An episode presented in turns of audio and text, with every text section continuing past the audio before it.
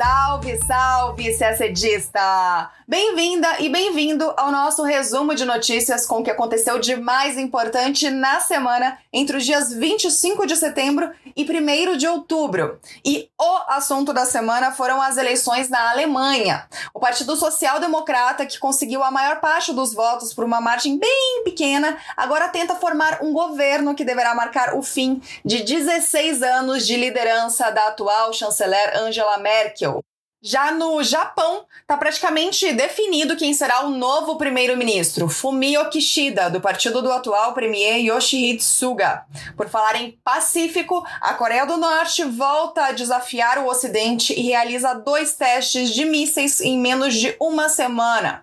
Quem também anda desafiando o Ocidente, mais especificamente os Estados Unidos, é a Turquia, que anunciou a compra de mais um lote dos sistemas antiaéreos S-400 da Rússia. Os haitianos que já passam por uma grave crise política e humanitária não poderão ir às urnas agora em novembro. As eleições foram adiadas sem data para acontecer.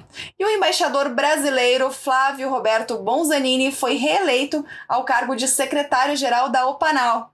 Tudo isso você acompanha agora no nosso podcast. Começamos falando do resultado das eleições para primeiro-ministro na Alemanha, que ocorreram no domingo, dia 26 de setembro. O partido que conquistou mais votos, 25,7% de votos, mais especificamente, foi o Partido Social Democrata, o SPD, que ficou à frente do partido de Angela Merkel por pouco mais de um ponto percentual. A União Democrata Cristã, CDU, de Merkel, conquistou 24,1% dos votos. E qual vai ser a mudança a partir de agora? Por enquanto, nenhuma. Por causa dessa vitória apertada, os sociais-democratas precisam tentar fazer uma coalizão para tentar maioria no parlamento, correndo o risco, inclusive, de ficar de fora do governo se não conseguir.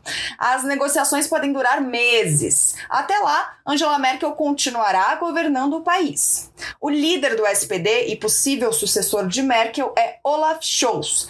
Ele é o atual ministro da Economia e vice-chanceler da Alemanha, porque o SPD faz parte da coligação que sustenta o governo de Merkel. Ele busca agora uma aliança com os Verdes e com o Partido Democrático Liberal, o FDP. O próprio Scholz mencionou os dois partidos e a possibilidade de formar um governo tripartite.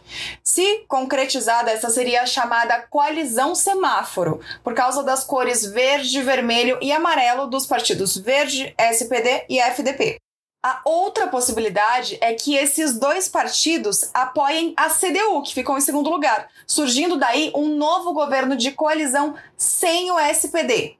Um governo formado sem o partido que conquistou mais votos é incomum na Alemanha, mas não é impossível. Essa coalizão também tem um nome: Jamaica, por causa das cores da CDU, preto, e dos verdes e dos liberais. Bom, os verdes e os liberais, que agora têm um grande poder de barganha, vão impor suas condições, é claro. Os liberais dizem que só participarão de um governo que se comprometa a não elevar impostos e manter a disciplina fiscal. Já os verdes ressaltam que, com eles no governo, a Alemanha vai ter que obter a neutralidade climática nos próximos 20 anos, ou seja, cinco anos antes da meta adotada pelo SPD. Uma terceira opção de arranjo, mas praticamente descartada pelos políticos alemães, seria a coalizão GroKo, sigla para Grande Coalizão em alemão. Essa coalizão reuniria as duas maiores bancadas, SPD e CDU. Bom, qualquer que seja o resultado das negociações, só uma coisa é certa: ela marcará o fim da era Merkel, que liderou o país por 16 anos. A semana também foi de mudanças importantes na política japonesa. O ex-ministro das Relações Exteriores do Japão, Fumio Kishida, foi eleito o novo chefe do Partido Liberal Democrata, o PLD, que é o partido governista. Ele deve ser nomeado primeiro-ministro no dia 3 de outubro, segunda-feira, por meio de uma votação no parlamento onde o PLD tem maioria. Kishida foi ministro das Relações Exteriores do Japão de 2012 a 2017. Em 2020, ele concorreu contra o atual primeiro-ministro Yoshihide Suga e perdeu. Ele foi o primeiro a declarar-se candidato para as eleições deste ano, onde derrotou um adversário que, inclusive, era o favorito nas pesquisas, Taro Kono, que coordenou a campanha de vacinação contra a Covid-19 no país. Como política regional, Kishida não descarta a opção de aumentar o poderio bélico japonês para atacar bases inimigas, considerando que a Coreia do Norte vem aumentando a pressão com seu programa nuclear. Ele também apoia uma resolução parlamentar para condenar os abusos cometidos pela China contra a minoria uigur em Xinjiang. Diferentemente de Kono, que critica a energia nuclear, Kishida vê essa fonte de energia como uma alternativa importante, enquanto o Japão se esforça para alcançar o objetivo de neutralizar as emissões de carbono até 2050. Yoshihide Suga, o atual primeiro-ministro, anunciou no início de setembro que não concorreria nas eleições do PLD, uma decisão que na prática significou sua renúncia como primeiro-ministro.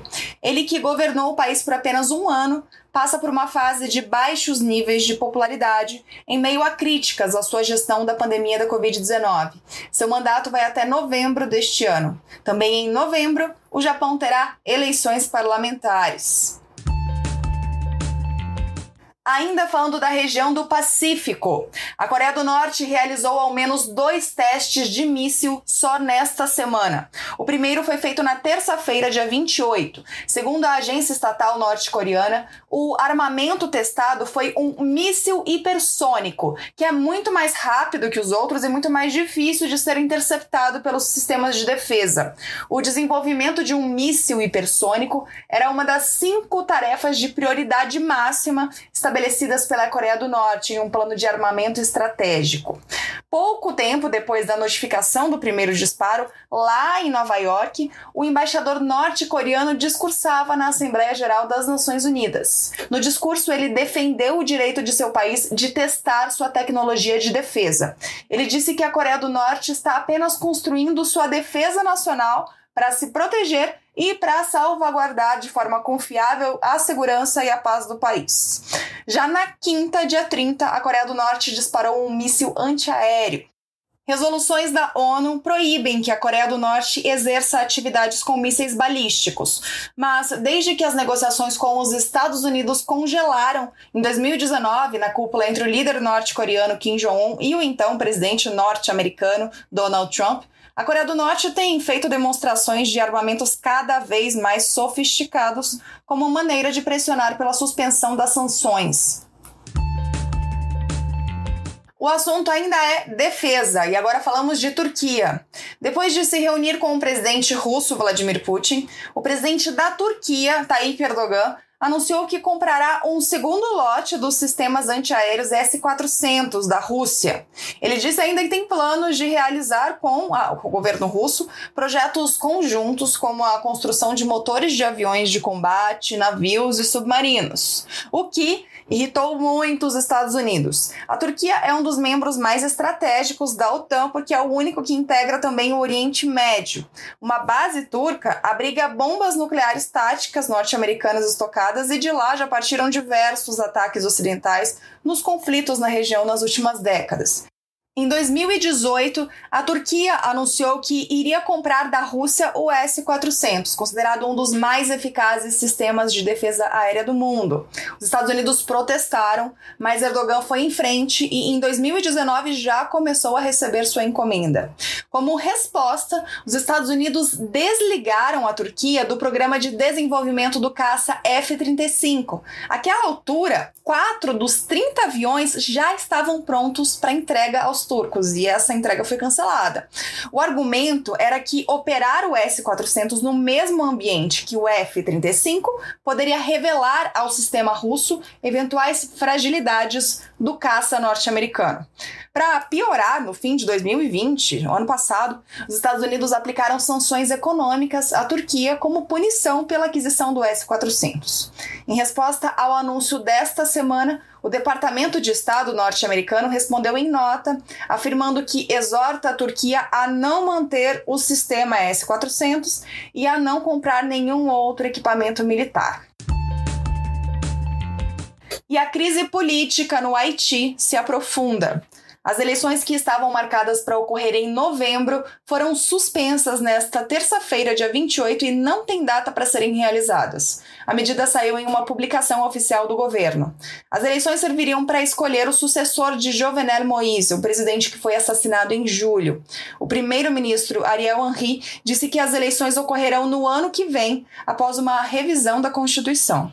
Em julho do ano passado, todos os membros desse conselho eleitoral do país pediram demissão em protesto a um ato do então presidente Moïse, que alterou a constituição do país para tirar poderes do legislativo e fortalecer a presidência.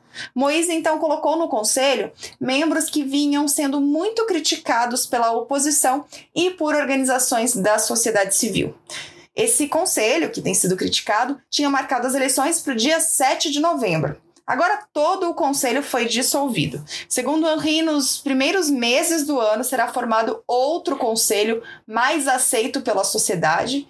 E segundo ele também, a Constituição será revista para então ser marcada uma nova data. Para piorar a crise política, o atual primeiro-ministro é suspeito de ter participado do assassinato do presidente Jovenel Moïse. Em setembro, ele demitiu o procurador-geral depois de ele ter solicitado ao juiz responsável pelo caso que acusasse o primeiro-ministro Ariel Henry como o principal suspeito pelo crime.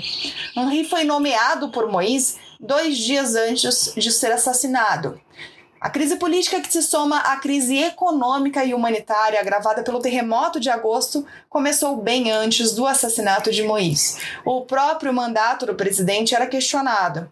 Moïse decidiu se manter no poder alegando que seu mandato de cinco anos acabava apenas em 2022 e não em fevereiro deste ano, como afirmavam a oposição e juristas. Moïse também governava sem um legislativo, já que o parlamento foi dissolvido no ano passado e não houve eleições para substituí-lo. Por falta de eleições, o parlamento haitiano não tem deputados desde janeiro de 2020 e apenas 10 dos 30 senadores ainda ocupam cargos. Agora, o Haiti protagoniza uma nova crise que passou a envolver o Brasil, a migratória. A estimativa é de que cerca de 15 mil haitianos já tenham ido à cidade texana de Del Rio, nos Estados Unidos, na fronteira com o México, nos últimos dias.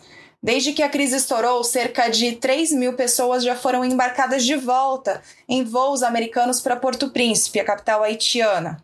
Entre esses deportados, existem cerca de 30 crianças brasileiras filhas de pais haitianos. Nesta semana, o Itamaraty informou que a Embaixada do Brasil em Porto Príncipe está em contato com a Organização Internacional de Migração para analisar a situação desses menores e de seus responsáveis legais e para dar a eles toda a assistência cabível. E agora uma última notícia. O embaixador brasileiro Flávio Roberto Bonzanini foi reeleito ao cargo de secretário-geral da Agência para Proscrição de Armas Nucleares na América Latina e no Caribe, a UPANAL. A OPANAL é a agência que supervisiona a implementação do Tratado de Tlatelolco, que estabeleceu a primeira zona livre de armas nucleares em área densamente povoada. Essa zona compreende a América Latina e o Caribe. O Itamaraty publicou nota parabenizando o embaixador. Segundo a nota, abre aspas, a recondução do embaixador Bonzanini reflete o reconhecimento pelos parceiros regionais das credenciais da diplomacia brasileira e do compromisso do Brasil com o desarmamento nuclear. A OPANAL é peça essencial para a preservação da América Latina e Caribe como zona livre de armas nucleares. Fecha aspas. A Upanal é sediada na Cidade do México. O embaixador Bonzanini assumirá seu segundo mandato em 1 de janeiro de 2022 por um período de quatro anos. E a gente termina o nosso podcast por aqui. Uma ótima semana, bons estudos e até sexta-feira que vem.